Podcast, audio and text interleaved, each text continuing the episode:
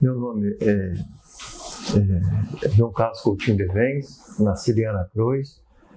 Hoje nós mexemos lá com é, supermercados, né? Somos filiados à Central de Compras. Temos seis lojas em Ana Cruz e Ibiraçu. Também somos do ramo da pecuária, lá em Aracruz mesmo. Temos também a construtora lá, Aracruz Empreendimentos Imobiliários, a gente faz lote, faz casa, faz prédio. E na Bahia, que nós temos uma é, agricultura forte lá. Já estamos em quatro municípios lá, Eunápolis, Porto Seguro, Belmonte e no município de Canaveiras. Lá a gente mexe com café, com pimenta, café, mamão, que é o forte nosso, né? Pimenta e com boi de pecuária. Eu creio sempre no juntar. É o caso é, aqui agora, a Central de Compras é isso. Foram pequenos comerciantes que se juntaram há 45 anos atrás e hoje está aqui. Mais de 5 mil funcionários fazem parte da rede, 94 lojas. Dizer, cresceu graças a essa união. Então, eu acredito muito nessa união. Eu nasci em é, Aracruz mesmo, né? Cresci lá até os 13 anos de idade, 13 anos vim para Vitória estudar, fazer o segundo grau na época. Depois eu fui para Viçosa, na Universidade Federal de Viçosa, fiz zootecnia lá. Formando lá, fui para Israel, me especializei lá em gado de leite, num curso rápido lá. Depois eu vim fazer direito na Faculdade de Direito de Colatina. Dava aula à noite também, então trabalhava o dia com meu pai, como zootecnista, na propriedade dele, à noite dava aula e final de semana ia para a faculdade em Colatina. Então foi muito trabalho. E sempre acreditei nessa coisa que a gente poderia crescer, sempre tive vontade de crescer e graças a Deus conseguimos, né? Chegar num patamar bem interessante, bem satisfatório, gerar bastante emprego, bastante renda e continuamos ainda animados com esse crescimento. A gente sempre trabalhou muito, graças a Deus. Esse ensinamento veio de pai. Né? Pai também era muito trabalhador, pessoa que trabalhou até os 84 anos de vida dele ele, seis meses antes de falecer, ele estava trabalhando normal ainda. Então, ele sempre ensinou isso para gente, do trabalho, a importância. Trabalho, honestidade, ser correto. Então, você vê que são sociedades duradouras, porque tem uma confiança, né? tem um trabalho. Nossa firma tem o mesmo nome até hoje, mesmo CNPJ. Né? O telefone é o mesmo. Então, isso assim, é motivo de muita satisfação para a gente. Certidões negativas, a gente tem todas. Então, a gente procura andar correto né, para crescer com mais solidez. Minha trisavó, ela que veio, ela com quatro filhos, né? Antônia Zabotti Devens é o nome dela. O meu trisavô ficou lá na Itália, um ano depois que eles vieram, ele morreu. E aí ela tinha quatro filhos, vieram em 1877, e ali com o tempo eles cresceram. O filho mais velho tinha 16 anos, o mais novo tinha 9 anos. E aí eles cresceram e aí tiveram que ir para Palmeira. Palmeira fica para cima de Pendanga. Pendanga ali, você subindo, como quem vai para Santa Teresa, nove quilômetros depois você chega em Palmeiras.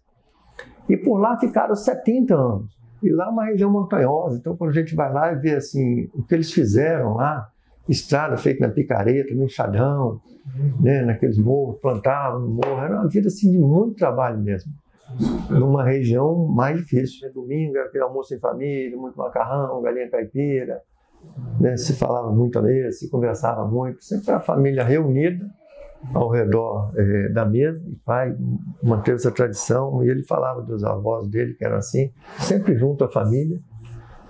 O almoço domingo era muito comum mesmo, muito tradicional entre eles, e a gente conseguiu perdurar isso até os últimos dias da vida dele, e a gente procura manter isso ainda, que a gente acredita muito na família, né?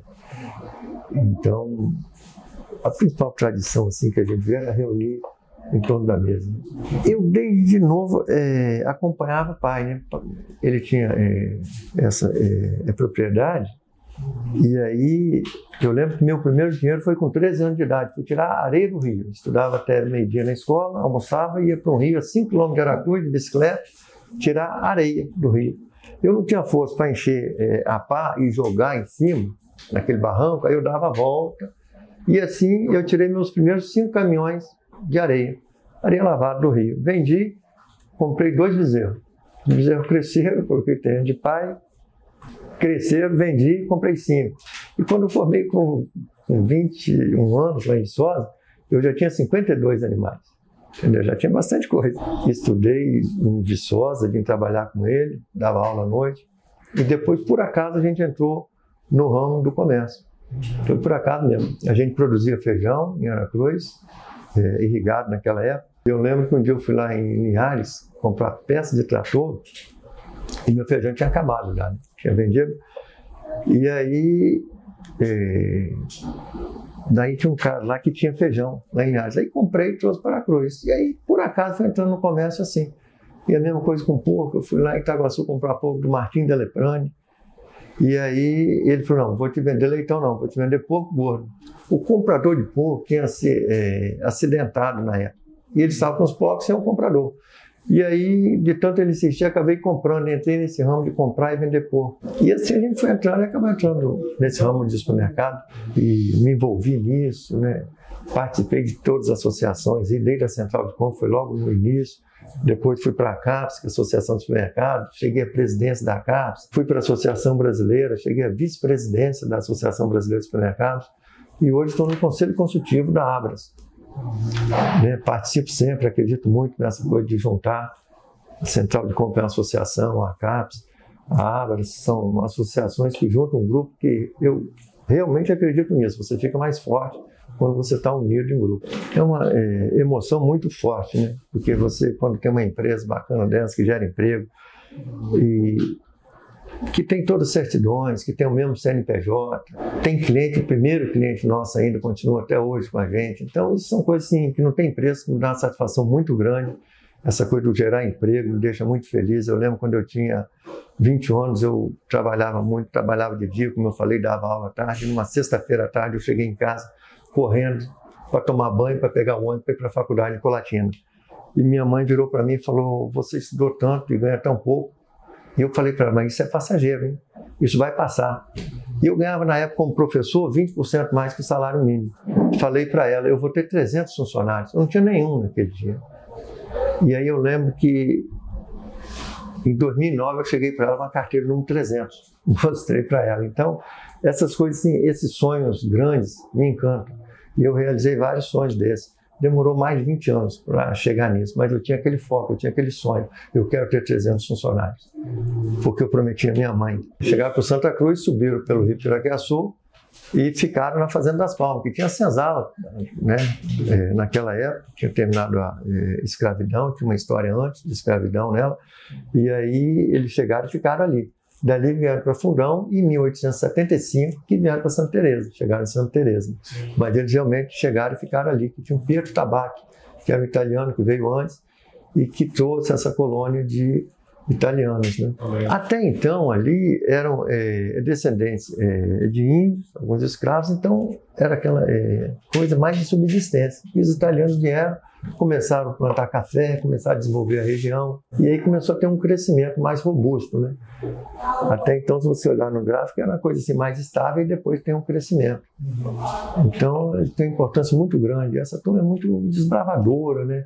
E se a gente olhar Brasil hoje, você vai em Rondônia, tem os capixabas que fizeram um movimento de migração para lá. Você vai no Pará, mesma coisa. Né? Tem cidades com o nome de capixaba. Você pega uma cidade como Ulianópolis família Uliana, que foi para lá e fundou a cidade, botou o nome deles. E hoje é uma cidade com mais de 60 mil habitantes. Aí você vai para o sul da Bahia, se você olhar ali, todos os movimentos, a maioria é de origem italiana. Então, esse povo tem muita garra para trabalhar, uma ambição boa e que quer desenvolver realmente. Então, se a gente olhar no Brasil, e específico o Espírito Santo, né, você vai ver a diferença de quando começou a chegar a cultura italiana para cá. Então, um desenvolvimento muito interessante. Então, o povo tem muita garra para trabalhar, muita vontade. E tem essa vontade do crescimento também, né? Porque às vezes você cresce um ponto e estabiliza ali, deu para viver. O cara, o italiano não, ele tem alguma coisa no DNA dele aí que leva essa coisa de progresso, de querer crescer, desenvolver. Então a gente percebe isso. Onde ele vai, ele bota crescimento mesmo.